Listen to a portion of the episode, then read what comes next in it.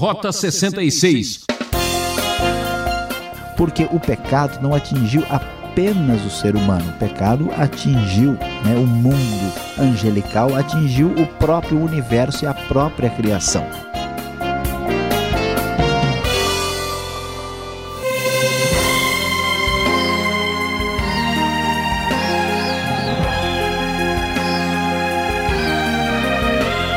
Agora para todo o Brasil, Rota 66, o programa de estudo bíblico que leva você a viajar pelas Escrituras Sagradas. A série Cartas da Prisão apresenta hoje a Epístola aos Colossenses e de imediato vamos examinar o capítulo 1 com o tema A Obra de Cristo. O professor Luiz Saião vai mostrar que o Evangelho não é uma revelação da sabedoria humana mas a revelação da mente espiritual de Deus. É, nossa oração não é para você ter um entendimento intelectual do Evangelho, mas por um entendimento espiritual mais profundo. Confira. Rota 66, hoje dando início ao estudo na carta aos Colossenses. Vamos estudar o capítulo 1 e o nosso tema será a obra de Cristo. É, prezado ouvinte, você está acompanhando Rota 66, estudando as cartas da prisão. Nós já estudamos aqui o livro de Efésios e agora estamos a, começando o estudo de Colossenses. Colossenses, uma carta muito semelhante à carta aos Efésios, com muitos temas aí comuns e sem dúvida uma das cartas doutrinariamente muito importantes no Novo Testamento escrita também aí por volta do ano 61, 62, quando Paulo estava preso em Roma. E quando começamos a ler o texto sagrado, encontramos aí coisas importantíssimas para o nosso conhecimento. Paulo se apresenta aos Colossenses, que aliás é uma, uma igreja que ele não conhece pessoalmente, ele junto com o irmão Timóteo, aos santos e fiéis irmãos em Cristo que estão em Colossos. Ele começa a mostrar a sua grande é, gratidão pelos, pelos Colossenses, né, por uh, como diz o verso de número 3, e tem ouvido falar da fé que eles têm em Cristo Jesus, do amor que eles têm pelos santos e também da, por causa da esperança que está reservada nos céus para eles. E, e começa então a, a falar mais especificamente da importância do conhecimento espiritual. Parece que os colossenses estavam recebendo uma influência religiosa problemática que falava muito sobre a palavra conhecimento. E o texto, então, a partir do verso 9, vai dizer: Não deixamos de orar por vocês e de pedir que sejam cheios do pleno conhecimento da vontade de Deus com toda a sabedoria e entendimento espiritual, para que vocês vivam de maneira digna do Senhor e em tudo possam agradá-lo. Uma necessidade essencial dos colossenses e nossa também é um conhecimento espiritual adequado. Vamos ver o que foi que Cristo fez e que é necessário que nós tenhamos esse pleno conhecimento sobre a obra de Cristo. Você já ouviu falar tanto sobre a obra de Cristo que nós nos lembramos na semana da paixão, mas afinal de contas o que ela de fato significa? Aqui em Colossenses capítulo 1 nós vamos ter muita informação sobre isso merece destaque que este conhecimento sobre Cristo nos revelará que quem está em Cristo recebe uma herança. Observe o que diz o texto do verso 12: dando graças ao Pai que nos tornou dignos de participar da herança dos santos no reino da luz. Quando alguém recebe Cristo na sua vida, esta pessoa se torna filho de Deus, espiritualmente falando, e, portanto, agora é um herdeiro de Deus. Imagine só você ter direito à herança celestial quando estamos na nova posição que temos quando recebemos Cristo em nossa vida, nos tornamos cristãos por convicção, devemos ter consciência do que significa a obra de Cristo. Além de sermos filhos e herdeiros, observe só o que a palavra de Deus nos revelará. Pois ele, diz o verso 13, nos resgatou do domínio das trevas e nos transportou para o reino do seu Filho amado quando recebemos Cristo, quando a obra de Cristo se manifesta em nossa vida, temos uma grande libertação espiritual. Ele nos resgatou do domínio das trevas. Olha só, você já parou para pensar nisso? Você que está ouvindo esta mensagem, talvez pense que a questão de ser cristão ou não é mera, talvez, escolha. Quem está longe de Deus e de Cristo está sob domínio das trevas, ainda que não tenha consciência disso. E que mais Cristo fez em nosso favor? O verso 14 vai nos revelar: em quem temos a redenção, a saber, o perdão dos pecados.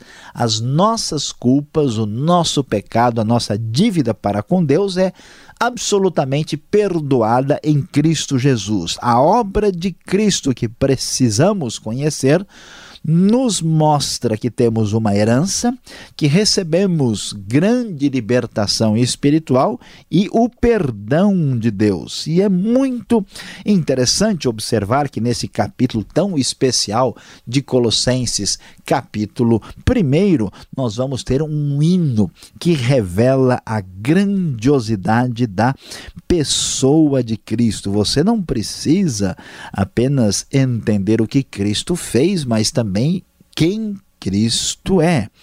Portanto, nós vamos descobrir que em Colossenses, Cristo é a razão de ser do universo. Este hino antigo revela o seguinte: ele é a imagem do Deus invisível, o primogênito de toda a criação, pois nele foram criadas todas as coisas nos céus e na terra, as visíveis e as invisíveis, sejam tronos ou soberanias, poderes ou autoridades todas as coisas foram criadas por ele e para ele. Ele é antes de todas as coisas e nele tudo subsiste.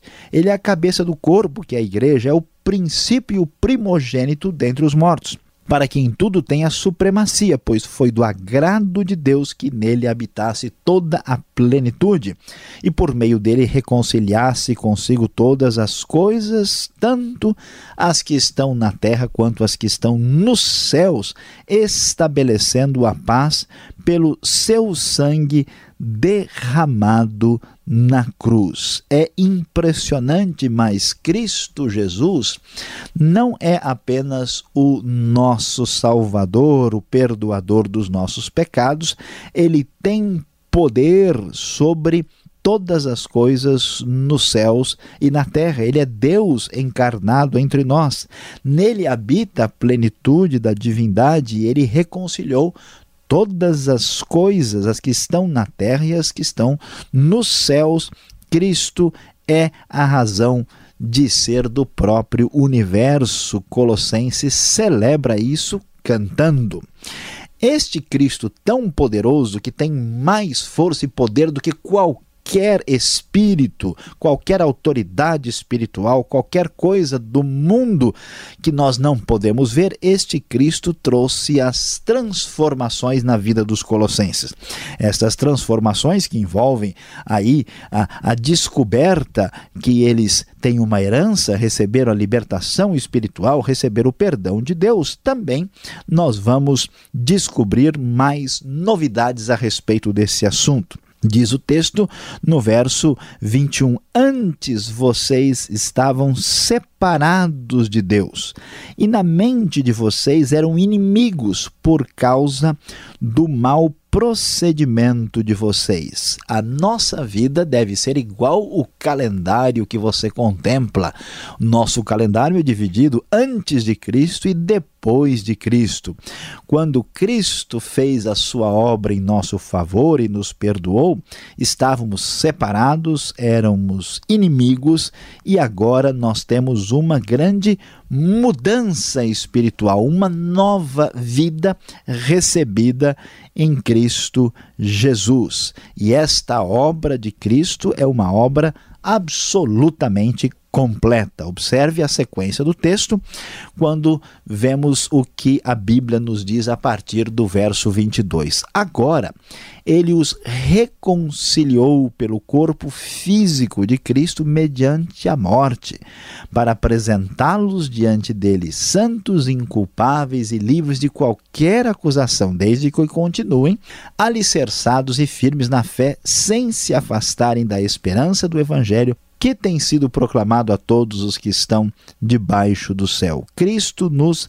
reconciliou e nos quer apresentar santos, inculpáveis e livres de qualquer acusação. A obra de Cristo que teve início em nossa vida, quando abrimos o coração, cremos nele, recebemos o perdão dos pecados, é uma obra que se completará na vida daquele que recebe esta salvação. E é exatamente este evangelho que Paulo está proclamando para os nossos queridos irmãos colossenses. Meu prezado ouvinte, Jesus não é apenas um líder político, um mestre religioso, não é apenas um sábio do passado ou uma pessoa que veio nos ensinar a amar os pobres e necessitados. Jesus é o Filho de Deus que esteve entre nós para morrer e levar de volta o homem a Deus para que você seja uma pessoa completa, feliz e que de fato entenda o significado da vida, você precisa entender e abrir o seu coração para a gloriosa, extraordinária e sem igual obra de Cristo.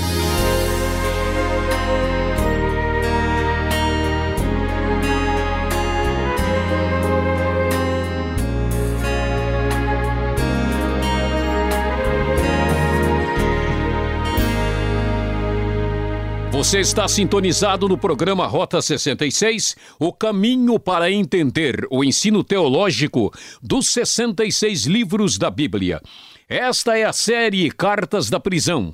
Hoje, Epístola aos Colossenses, capítulo 1, tema deste estudo: a obra de Cristo. Rota 66 tem produção e apresentação de Luiz Saião e Alberto Veríssimo. Na locução Beltrão. E não esqueça, Participe escrevendo para o e-mail rota66 arroba transmundial.com.br ou caixa postal 18.113 CEP 04626-970 São Paulo, capital. Continue com a gente, vamos às perguntas? Música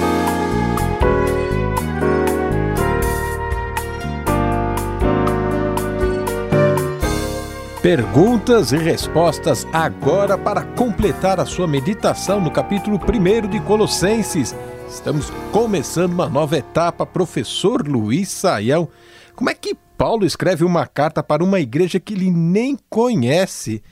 O que seria que, o que será que motivou Paulo a escrever? Pastor Alberto, de fato parece estranho à primeira vista, né? Nós ouvirmos aí de que Paulo está escrevendo para quem ele não conhece, mas a coisa não é bem assim, porque nós vamos uh, saber que Colossos não era tão longe de Éfeso E, de certa forma, nós podemos estar seguros de que é, é a, a, igreja é decorrente né, desse ministério longo que Paulo teve em Éfeso. E nós vamos encontrar no verso 7 que o evangelista né, que de, de, dos Colossenses é Epáfras, né, que é nosso amado cooperador fiel, ministro de Cristo para conosco. Então, um companheiro de Paulo fez o trabalho de evangelização e o que estava acontecendo na, na igreja dos Colossenses, derivada dessa missão que teve sucesso lá em Éfeso, foi que havia uma espécie de grupo meio gnóstico ou pré-gnóstico que estava a, ah, confundindo a doutrina cristã e levando os colossenses a, a um, uma espécie de, de, afastamento do evangelho. Na verdade, pastor Alberto, ninguém sabe direito o que havia entre os colossenses. Era uma heresia específica deles, que é chamado de heresia colossense. Eles misturavam um pouco de judaísmo, misturavam religiões de mistério da Ásia Menor e também esse elemento gnóstico e religião greco-romana. Era uma salada completamente esquisita e maluca, e Paulo, então, para ensinar e levar a igreja na direção certa, escreveu esta carta com tanto amor a uma igreja que ele não conhecia pessoalmente. Agora, professor, é nítido perceber nesse primeiro capítulo como a ênfase cai sobre conhecimento e entendimento. Qual é a intenção do autor aqui? Pastor Alberto, essa questão do conhecimento, de entendimento, pleno conhecimento, sabedoria não é por acaso. O que acontecia com esse grupo herético dos Colossenses, que era um grupo que depois vai se assemelhar aos gnósticos propriamente ditos, é que eles diziam o seguinte: que eles tinham um tipo de conhecimento especial, iluminado, diferenciado que ninguém tinha. E eles tinham umas reuniões paralelas, assim, à parte, que só os iluminados tinham condição de participar. E eles diziam que os outros eram inferiores, porque eles não tinham aquelas experiências espetaculares. Por isso, Paulo vai né, deixar claro que ele está orando para que os colossenses sejam cheios do pleno conhecimento da vontade de Deus com toda a sabedoria e entendimento espiritual. Paulo está fazendo um contraponto né, a esta tendência herética desses grupos que diziam, inclusive, que é, era tão longe a distância entre Deus e o homem que a gente tinha que galgar as posições né, é, devagarinho, passo por passo, até chegar lá em cima. E olha, na verdade, em Cristo habita plenamente, né, toda a plenitude da divindade, ele tem todo o pleno conhecimento, não há necessidade de arrumar outros caminhos para se chegar a Deus, porque Cristo é tudo e está em tudo, e nós precisamos ter o conhecimento de Cristo e não estas coisas estranhas que aconteciam entre os colossenses. E falando em conhecimento de Cristo, como Jesus pode ser o primogênito da criação? Quer dizer que ele também foi criado? Dá para entender isso? Não, não, não. Aqui, né, muita gente entende as coisas de maneira equivocada. A palavra ah, primogênito, que quer dizer filho mais velho, quer dizer aquele que é gerado né, anteriormente, não necessariamente no grego tem uma ideia de temporalidade. Quando a Bíblia diz que Jesus é o Filho de Deus, é o primogênito de Deus, quer dizer que ele tem a mesma natureza que Deus tem. E ele é primogênito no sentido que é aquele que inicia todo o processo que vai levar o homem de volta a Deus. Ele é o primogênito dentre os mortos, ele é o primogênito em relação a toda a obra da salvação. Mas isso não quer dizer que Cristo foi criado um dia. Agora, como é que ele pode ser primogênito da criação? É, esse da, que né, a gente chama na gramática grega de genitivo, é, pode ter diversas maneiras de ser uh, devidamente interpretado. E uma das devidas maneiras de entender isso é que ele é primogênito sobre toda a criação. Então Jesus não foi criado porque ele é também Deus desde toda a eternidade com o Pai. Então é importante entender que ele tem a mesma natureza de Deus, né? Ele é nele, por meio dele e para ele todas as coisas foram criadas e Jesus não pode ser entendido como uma criatura de Deus, porque, como diz o próprio Evangelho de João, o Verbo era Deus. Agora, destacando o versículo 16 e também o versículo 20 do primeiro capítulo aqui de Colossenses.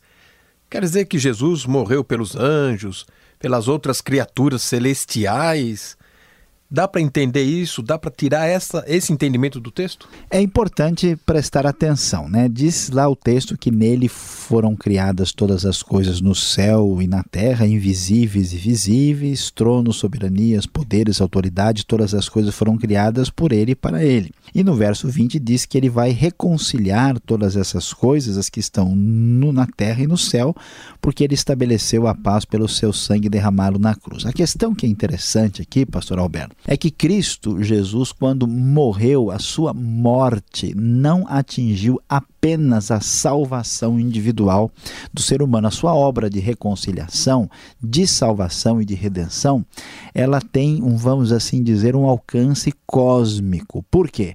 Porque o pecado não atingiu apenas o ser humano, o pecado atingiu né, o mundo angelical, atingiu o próprio universo e a própria criação. A Bíblia vai deixar bem claro que os anjos maus não têm mais redenção, os demônios estão perdidos para sempre. Mas vai ficar bem claro que esta redenção de Cristo vai levar de volta tudo aquilo que de alguma forma se afastou de Deus, está prejudicado, está fora do alvo, longe da sua finalidade, de volta a Deus com a vitória final de Cristo sobre o pecado e sobre o mal que está presente no universo. Jesus é o Salvador no sentido pleno e absoluto, máximo que a gente possa uh, entender aqui. Professor, essa pergunta não pode faltar. O que é necessário fazer para receber os resultados desta obra de Cristo, hein? Pastor Alberto, esta é a grande mensagem do Evangelho, como você conhece tão bem. A grande verdade é que para sermos filhos de Deus, para recebermos a herança, o perdão, né, é, é, esta redenção, esta libertação espiritual, esta nova vida é tão simples, basta fazer uma oração, arrependendo-se dos seus pecados e convidando Cristo Jesus para habitar na sua vida, recebendo Cristo e dizendo: Deus, eu quero crer hoje em Jesus Cristo como meu Senhor e Salvador, peço perdão pelos meus pecados e eu entrego a minha vida a Cristo Jesus, reconhecendo que Ele é meu Senhor e meu Salvador. A Bíblia diz que acontece algo espiritual extraordinário nesta hora e a pessoa então passa a ter a nova vida diferente que ela recebe de Cristo Jesus, nosso Senhor. Agora, para terminarmos o versículo 24, Paulo está completando o sofrimento de Cristo. É isso que ele quer dizer? Como eu posso entender essa passagem? É, parece estranha e eu acho que essa passagem pouca gente quer entender, pastor Alberto, porque Paulo vai dizer um negócio que pouca gente gostaria de repetir. Eu me alegro em meus sofrimentos por vocês e completo no meu corpo que o resta das aflições de Cristo em favor do seu corpo, que é a igreja. A verdade é que nós, que somos igreja de Cristo, somos chamados também para o sofrimento. Assim como Cristo sofreu na sua obra, no seu ministério, a igreja de Cristo, assim como Cristo que é o cabeça, a igreja que é o corpo, também vai sofrer dificuldades, perseguições e problemas. Então, saiba que a sua vida com Cristo envolverá aflições, tribulações e não fique preocupado, porque isso no final será benéfico e positivo para a sua vida pessoal e sua vida espiritual. A grande verdade é que no meio de tanta confusão e tormento, para mim para você também está reservado um pouco de sofrimento. Bom, e você que está nos acompanhando, um pouco mais de sofrimento então. Vem agora a conclusão desse estudo.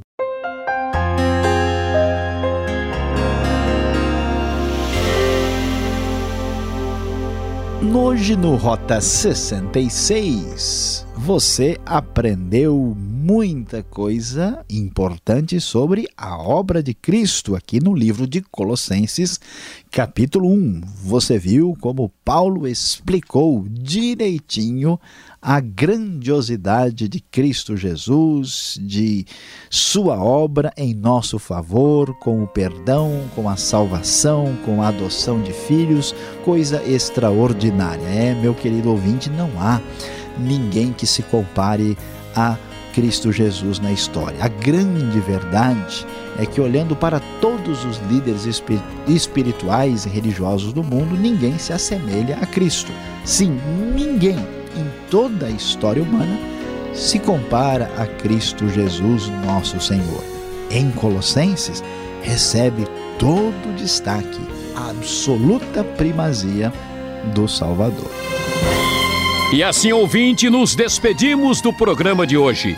Esperamos você aqui mesmo nesta emissora e horário para a sequência desta meditação sensacional. Rota 66 é uma realização transmundial. E acesse o site transmundial.com.br e aquele forte abraço e até mais.